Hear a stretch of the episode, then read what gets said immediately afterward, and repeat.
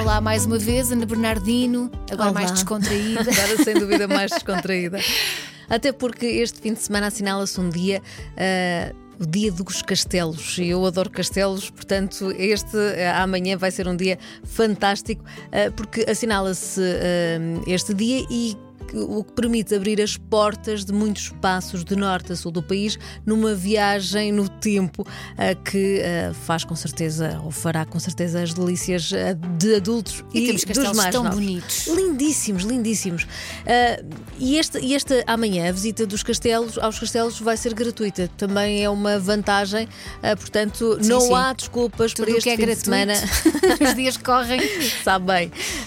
Eu vou dar apenas alguns exemplos, porque de norte a sul do país são muitas as iniciativas nos castelos. Vou dar apenas alguns exemplos de iniciativas. Por exemplo, no Castelo de Guimarães, o nosso Castelo de Guimarães apresenta o Teatro de Marionetas Aqui Nasceu um Rei, eh, às três da tarde. O espetáculo começa no Passo dos Duques de Bragança. Já o Castelo de São Jorge, em Lisboa, oferece uma visita guiada com interpretação em língua gestual, muito importante, eh, e isto acontece ao pôr do sol, ou seja, mais ou menos. Bonito. Sem dúvida. E acho 6 da tarde, começa uh, este espetáculo de recriação histórica no tempo de Dom Dinis.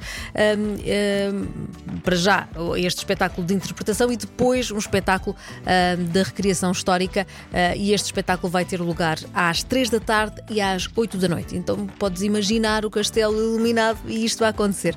Fabuloso.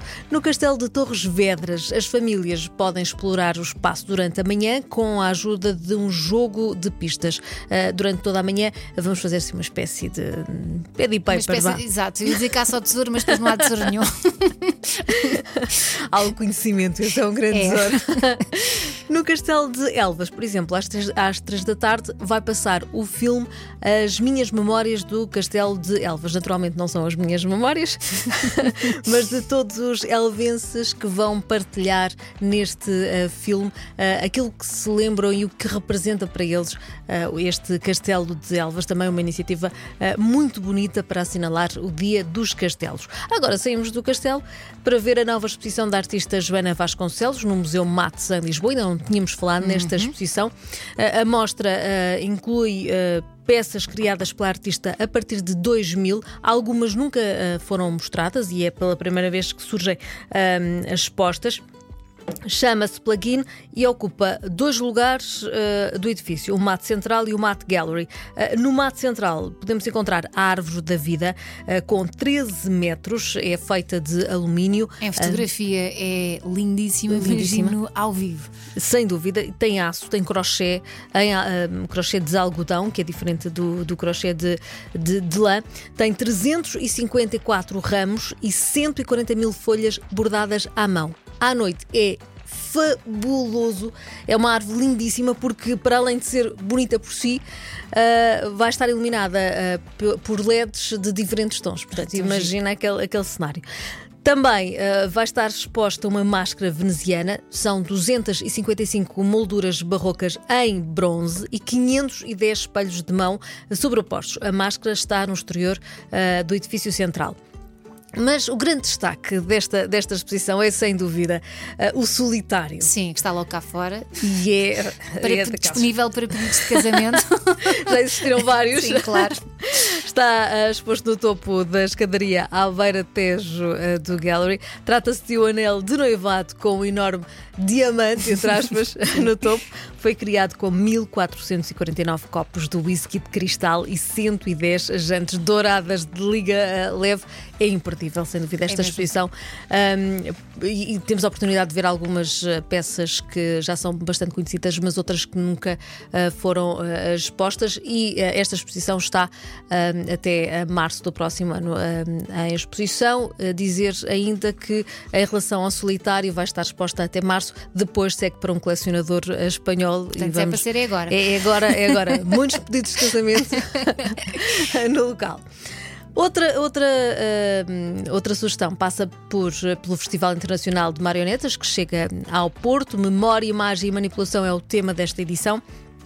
Até a dia 15 uh, percorre vários passos do Porto, Porto, Matosinhos e Aveiro. São 18 espetáculos de companhias de sete países diferentes e a programação passa pelos conceitos de memória, de imagem e de manipulação. O destaque ainda para uma exposição no Rivoli que assinala os 30 anos uh, da Tarumba e que percorre o universo criativo da Companhia Lisboeta nas várias técnicas de manipulação da marioneta. Para quem gosta, sem dúvida, uma boa sugestão. Já o Festival de Circo Contemporâneo está de de regresso a Lagos a partir de segunda-feira, num montado de sobreiros centenários.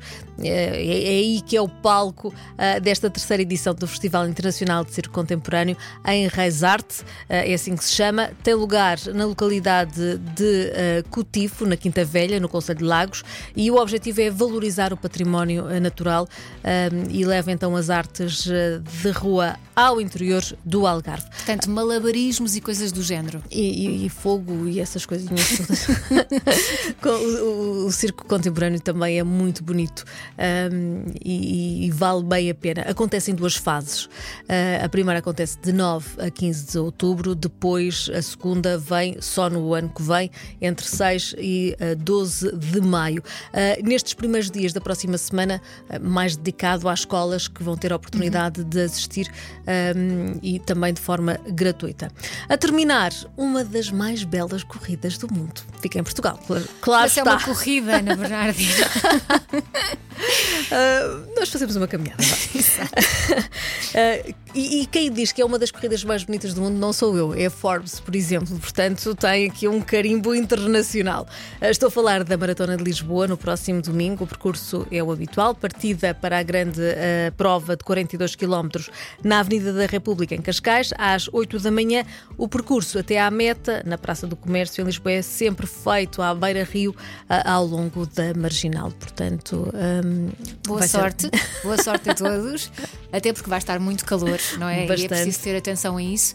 Uh, mas é isso, boas corridas. Obrigada, Ana. Voltas na segunda-feira com as notícias. Volto na segunda-feira. Até lá, bom fim de semana. Bom fim de semana. E se quiser ouvir estas sugestões novamente, estão disponíveis no site, em podcast e também na secção de uh, lifestyle, não é? Na M80. Exatamente. No site m80.pt.